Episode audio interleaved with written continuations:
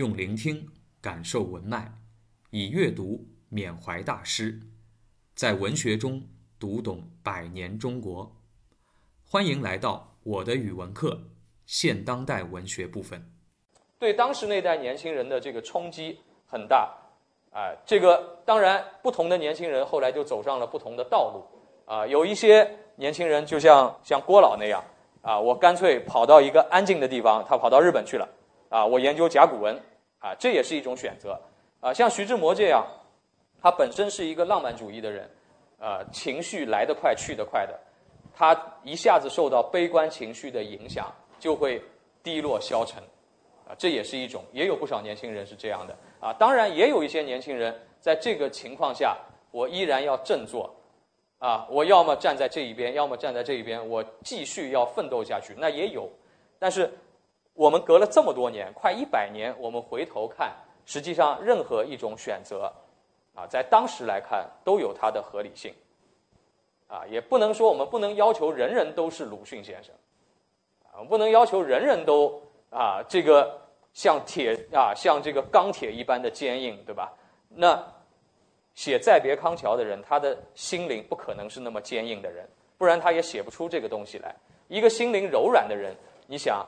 在那样的一个啊大变局之下，他就很容易会走向一个低落的这个啊这样的一个状态啊，他会把自己封闭起来啊，一切都觉得很不顺利。原来对未来充满着一个好的设想啊，通过自己这一生的努啊和朋友们的一起努力，可以改变些什么？你看他二三年的时候还成立了诗社啊，还拉了一批朋友。啊，要改变中国文学的现状啊！但是到了二七二八年以后呢，他也就又回到了自己的世界当中，啊，对未来是很失望的，啊，所以在这个情境下，他去了英国，二八年去了英国，再回来的路上呢，就写下了这么一首诗。这首诗啊，确实其中啊有很多的那种失落感，啊，一种失落感。但是呢，他做的很节制，啊，这个就体现了。诗歌的那种高贵，啊，这个是中国诗歌，啊，这个传统当中的那种高贵。作为一个诗人，啊，要节制自己的情绪，不能任意宣泄流露，啊，不能说我回到这地方我好伤心啊，啊，这个当年的啥啥啥过得那么开心，现在啥啥啥都没有了，啊，这个就不是诗了。他是怎么写的？啊，他是怎么写的？啊，他会写到啊那些景物，对吧？河河畔的金柳，波光里的艳影，啊是怎么怎么样的啊？这个软泥上的青荇，啊，在这个康河的柔波里，我要做一株水草。就是他这个时候是完全啊想要沉醉到那个里面去，但是呢，他也知道自己对于这个地方来说，毕竟只是一个过客，啊，所以我不能放歌。啊，所以啊，我这个寻梦也是短暂的，啊，只能沉默，最后不带走一片云彩，啊，黯然的退场，这种感觉啊，就像你去一个地方，啊，你想要抓住一些东西，而这个地方曾经你觉得是属于你的地方，啊，但是过了一些年你再去，你想要抓住这个东西，你又觉得什么也抓不住，这种感受。啊，但这个地方对你确实是很重要。一到这个地方，你就会觉得一切都安静了下来，时间都凝固了下来。啊，但是呢，总是要走完的。啊，这种感受啊，我现在可能老了，啊，这个已经没有了，啊，没有这种感受了。啊，在我刚工作的时候，有过这种感觉。什么感觉呢？啊，这个我刚工作的头七年。大概呃，跟他写这诗的时候岁数也差不多，对吧？这个呃，二十五六、二十七八啊，那个时候呢，头七年就就在咱们交大上班啊。我那时候在呃技教院的前身了，那个时候还不叫技教院的时候啊，我在学院里面上班。然后呢，有的时候下了班呃，那个时候也也没啥事，也没有成家嘛啊，也没啥事。呃，有的时候会啊，当时也没那么多地铁，我就记得有的时候我还会自己打个车。啊，打个车去哪呢？啊，去我以前上上学的学校。大家都知道，从这个啊这个西南角到东北角还挺远的啊，这个跑到原来上学的那个校园里啊。其实交大的校园，我以前在在徐汇校区，徐汇校区也挺漂亮的啊。这个但是在那个校园里，我没有那种归属感的啊，我只是天天去工作，天天到了办公室开了灯上班而而已。但是我回到我自己上学的学校，啊，大概晚上六七点钟，呃，看着灯光啊，路两边的灯光暗暗的，然后走在那条非常直的那个轴线大道上，啊，然后看着更年轻的孩子啊，这个准备去上晚啊上晚自习，你就在他们中间走来走去，啊，虽然他们也叽叽喳喳很喧闹，但是你的心里觉得很安静，啊，一到那个地方，一到那个场所。你就会觉得时间不重要了，一切都停止了，啊！我想你们每个人生命当中可能都会有那么一个地方，这个地方你曾经待过，而且你在里面有过很很多很多很美好的回忆。然后你隔一些年你再去的时候，你就会觉得你又像当年一样了，啊！但是呢，我自己也知道在里面兜一圈，啊，总归会走完的。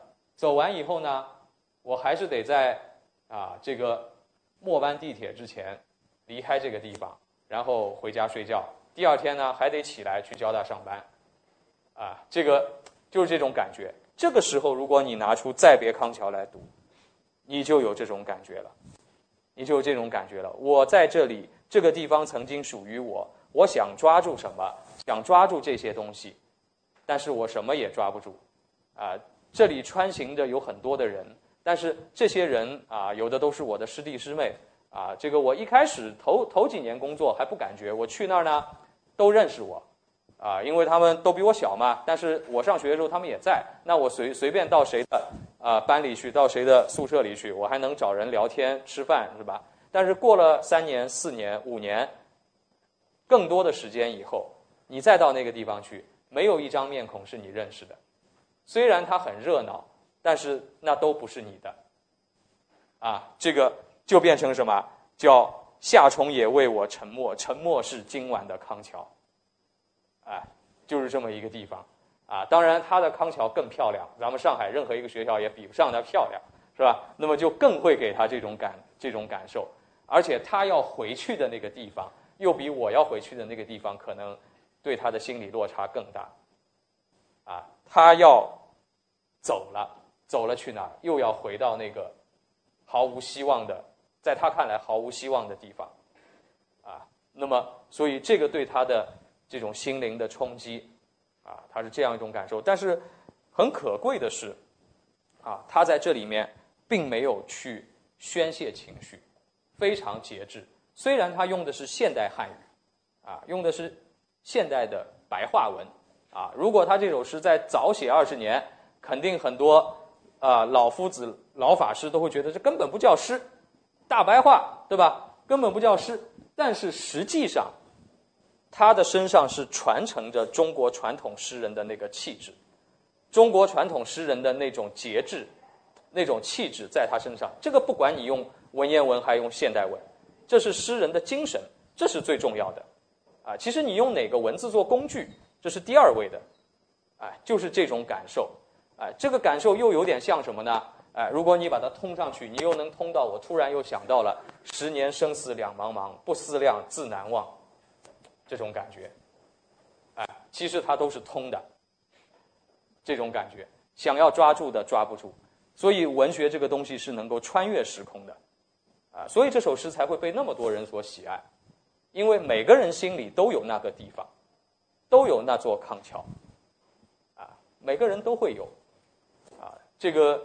我在啊前天啊对星期天的晚上还见过呃见过我几个小时候的玩伴，有些有三十年快没有见过面了啊小学的同学，甚至于还有幼儿园托儿所的同学啊，因为从小都是住那一片儿的，有的人是小学跟我一个班儿，有的人甚至是幼儿园一个班儿的，啊这个也是有那种感觉。啊，说到我们以前玩的什么什么地方，当然有些拆了，即使有些地方没有拆，你现在再去那儿走一圈，你的感觉也是这样的。那变成了一个不属于你的地方了，哎也是那种感受啊。那么这个是《再别康桥》啊，在我们这个中国现当代诗歌史上的一个啊，它的重要的价价值啊，它其实是说出了人心当中的那种啊彷徨啊，那那种淡淡的忧伤啊，但是又那么的美啊。那么从这个诗的啊诗的这个结构和形式来说啊，我们稍微看看后面的阅读提示啊，这个他讲的是诗人的一个生命的体验，哎，那么康桥啊，我就说对他来说是他生命当中的一个符号啊。其实呃，我们倒不一定说啊，就是徐志摩这个人呃，过去啊，我们如果是早早早先的话啊，说到徐志摩。啊，比如说他在这个大革命时期的表现啊，其实二六二七年那个就叫叫大革命啊，我们过过去那种政治书上这样叫他的啊。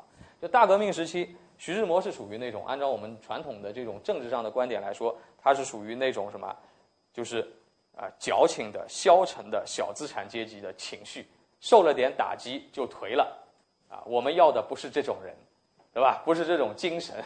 那么，所以呢？哎，当时我们也会批判说，哎，你说你这么喜欢康桥这地方干什么？康桥这地方在哪儿啊？在英国，你什么意思啊？啊，你就眷恋那个海外那个美好的生活、美好的地方，你就过不了苦日子，对吧？哎，你你你干嘛不上井冈山去呢？啊，这个呢，我觉得有有点苛刻了，啊，是吧？这每一个人，实际上我们中国是一个人口众多的国家，啊，需要有各种不同不一啊，各种不同的人。各种不一样的声音，啊，我们隔了那么多年，我们现在可以说，我们也需要他这样的人，当然我们需要大量的革啊革命的青年、坚强的人去改变这个现实，但是我们也可以包容这样的人，也应该要存在这样的人，啊，那么我觉得康桥，我倒并不觉得他是啊叫所谓呃体现了啊这个英国的文明，这是徐志摩所憧憬的什么什么东西。我相信，如果他真的很憧憬的地方，那他干脆就待那儿，别回来了。他其实还是最初他毕业回来，还是想要为这个国家做些什么的。啊，任何一个当时的年轻人，其实都是非常热爱自己国家的。只不过，啊，这个可能这个考验对于他这样的年轻人来说太大了。啊，就这场考试不是人人都能通得过的。哎，那么。啊这首诗啊，是这个徐志摩的作品。感谢收听，期待您的分享与评论。我的语文课，欢迎来听课。